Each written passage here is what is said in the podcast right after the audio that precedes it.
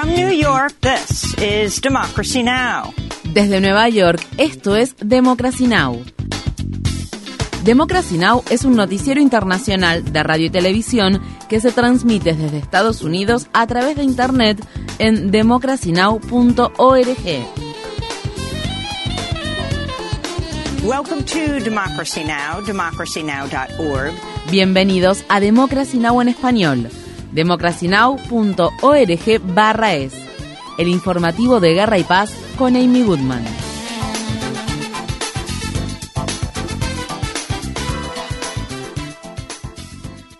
El Departamento de Justicia de Estados Unidos imputó al expresidente Donald Trump por múltiples delitos graves, entre los que se incluyen manejo indebido de documentos clasificados y obstrucción de los intentos del gobierno por recuperarlos. Trump es el primer expresidente de Estados Unidos en ser acusado formalmente de cargos penales federales. En un video publicado en su red social Truth Social, Trump arremetió contra el gobierno de Biden e insistió en que es un hombre inocente.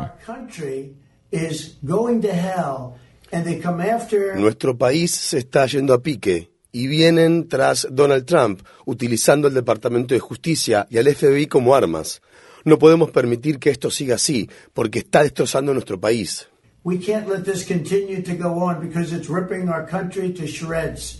Según se informa, Trump enfrenta siete cargos que incluyen retener de manera deliberada información de defensa nacional en violación de la ley de espionaje, conspirar para obstruir la justicia y realizar declaraciones y alegaciones falsas. Los cargos conllevan penas máximas que van desde 5 hasta 20 años de prisión. Se informa que Trump será procesado el martes en un tribunal federal situado en la ciudad de Miami, estado de Florida. Visite democracynow.org es para ver más información sobre la imputación a Trump. Cientos de incendios forestales impulsados por el cambio climático continúan devastando Canadá, donde decenas de miles de personas han sido evacuadas y los residentes de las áreas afectadas han tenido que lidiar durante varias semanas con un aire perjudicial para la salud impregnado de humo. El noreste de Estados Unidos comienza a vislumbrar un pequeño alivio tras experimentar el peor índice de calidad de aire del que se tiene registro. El humo se está desplazando hacia el sur y el oeste del país, lo que genera alertas en estados como Indiana y Kentucky. Sin embargo, la gobernadora del estado de Nueva York, Kathy Hochul, recomendó a los neoyorquinos mantenerse alertas.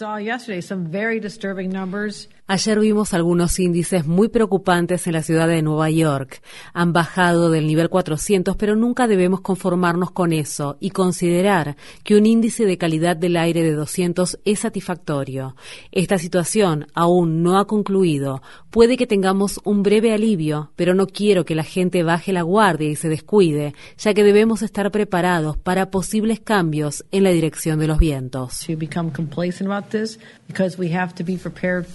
To shift. La Corte Suprema de Estados Unidos emitió el jueves un inesperado fallo a favor de la salvaguarda de la ley del derecho al voto al rechazar los mapas electorales del estado de Alabama que habían sido manipulados para quitar representación a los votantes negros. Los jueces John Roberts y Brett Kavanaugh se sumaron a la decisión de los tres jueces liberales del alto tribunal de ordenar a la legislatura de Alabama el rediseño de un segundo distrito de mayoría negra. Los mapas manipulados solo permitían que uno de los siete distritos congresuales tuviera una mayoría negra a pesar de que los afroestadounidenses representan más de una cuarta parte de la población de Alabama. La Corte Suprema de Estados Unidos también votó el jueves a favor de proteger el derecho de las personas que viven en residencias estatales para adultos mayores y de otros beneficiarios del programa de salud pública Medicaid a presentar demandas contra los estados que violen sus derechos. El fallo, que recibió siete votos a favor y dos en contra, supuso un alivio para muchas personas que estaban preocupadas de que el alto tribunal de mayoría conservadora intentara socavar los programas gubernamentales de salud pública. Una experta en salud pública dijo al respecto, este caso es para Medicaid lo que el caso Dobbs contra Jackson Women Health Organization fue para el aborto. En otras noticias relacionadas con la Corte Suprema de Estados Unidos, siete de los nueve jueces de ese alto tribunal divulgaron esta semana sus declaraciones financieras de 2022. El juez Clarence Thomas, implicado en varios escándalos, y el juez Samuel Alito recibieron una prórroga de 90 días para presentar sus declaraciones. El medio de comunicación ProPublica reveló recientemente que Thomas recibió durante décadas viajes de lujo y otros obsequios del multimillonario donante del Partido Republicano Harlan Crow sin hacer la correspondiente divulgación al respecto. El gobierno de Biden afirmó el jueves que detendrá la asistencia alimentaria a Etiopía debido a la campaña generalizada y coordinada para desviar la ayuda e impedir que ésta llegue a las personas que la necesitan. La agencia de noticias Reuters informa que la Agencia de Estados Unidos para el Desarrollo Internacional cree que los alimentos han sido incautados por unidades militares etíopes. Estados Unidos es por un amplio margen el principal proveedor de ayuda humanitaria a Etiopía, donde aproximadamente 20 millones de personas están experimentando inseguridad alimentaria debido a la recientemente concluida guerra en la región de Tigray y a una persistente sequía exacerbada por la crisis climática. En los territorios ocupados de Cisjordania, militares israelíes dispararon este miércoles por la noche a un periodista palestino durante una incursión que se llevó a cabo en la ciudad de Ramallah. Mohamed Sumren, de 22 años, fue hospitalizado en grave estado tras ser alcanzado por una bala de acero recubierta de goma mientras documentaba cómo las Fuerzas Armadas israelíes demolían un edificio de apartamentos. En el edificio vivía un hombre que en noviembre de 2022 presuntamente cometió un atentado con bomba en la ciudad de Jerusalén. Mohamed Sumren fue una de las seis personas hospitalizadas mientras cientos de palestinos se congregaban para protestar por la demolición. Funcionarios palestinos han condenado este tipo de demoliciones por suponer un castigo colectivo y han afirmado que estas constituyen un crimen de guerra. Cuatro hermanas, junto con sus padres, tuvieron que abandonar su hogar.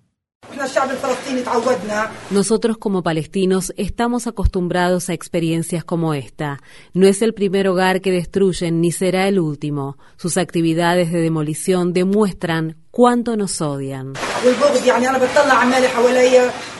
La Unión Europea ha acordado un nuevo plan para la acogida de solicitantes de asilo tras años de debate y disputas internas entre algunos países miembros. La nueva propuesta exige una mayor participación de los países que no se encuentran en la costa sur de Europa, por donde los solicitantes de asilo suelen llegar al continente. Esos países podrían acoger a más migrantes o contribuir a un fondo común gestionado por la Unión Europea. La reforma también establece normas más rigurosas para el procesamiento de los migrantes, lo que incluye acelerar la expulsión de las personas a quienes se considera que tienen escasas probabilidades de obtener asilo. La organización Oxfam criticó las nuevas normas y dijo al respecto, los países de la Unión Europea están tratando de evadir su responsabilidad de acoger a los refugiados. Estas propuestas no solucionarán las deficiencias crónicas del sistema de asilo de la Unión Europea. En cambio, dan a entender la intención de Europa de bloquear el ingreso de solicitantes de asilo. En noticias relacionadas, al menos cinco personas se ahogaron y decenas más están desaparecidas luego de que tres embarcaciones que trasladaban migrantes naufragaran recientemente en el mar Mediterráneo frente a las costas de Túnez. En 2022, más de 2.000 personas murieron en el mar Mediterráneo mientras intentaban llegar a Europa. Funcionarios chinos, cubanos y estadounidenses han desmentido los informes publicados por el periódico The Wall Street Journal que afirman la existencia de un acuerdo entre China y Cuba para construir una multimillonaria instalación de espionaje electrónico en Cuba con el objetivo de interceptar comunicaciones de Estados Unidos. El ministro de Relaciones Exteriores de China calificó el informe de calumnia. Por su parte, en La Habana, el viceministro de Relaciones Exteriores de Cuba, Carlos Fernández de Cosío, afirmó que el informe es totalmente mendaz e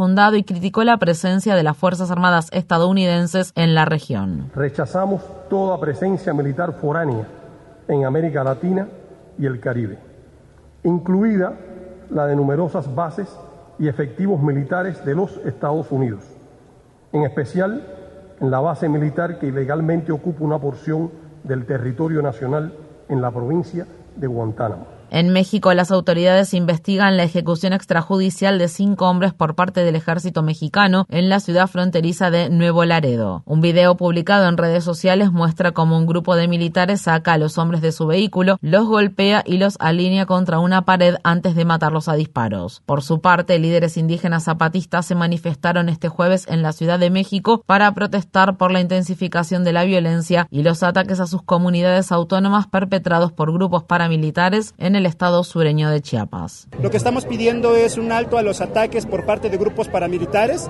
es decir, grupos permitidos, financiados, entrenados o armados por el ejército mexicano que atacan a las comunidades zapatistas y que en este momento además se combinan con grupos del crimen organizado que prácticamente tienen a Chiapas al borde de la guerra civil.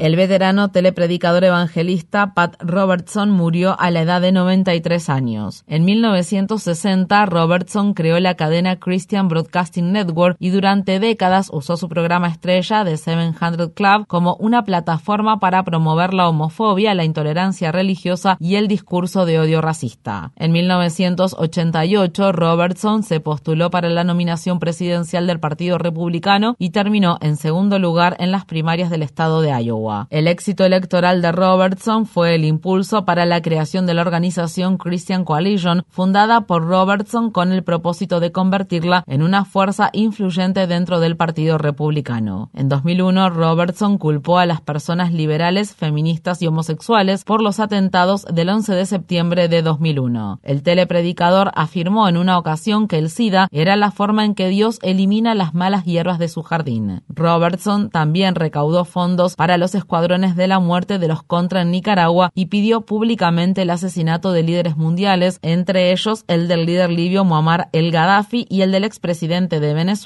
Hugo Chávez. A mediados de la década de 1990, durante el genocidio de Ruanda, Robertson pidió dinero a su audiencia para enviar suministros de socorro a los refugiados ruandeses en Zaire, actualmente la República Democrática del Congo. Sin embargo, en lugar de transportar ayuda humanitaria, los aviones fletados por la organización benéfica de Robertson transportaron principalmente equipos destinados a una explotación minera de diamantes. Infórmate bien. Visita nuestra página web democracynow.org/es. Síguenos por las redes sociales de Facebook, Twitter, YouTube y SoundCloud por Democracy Now! es.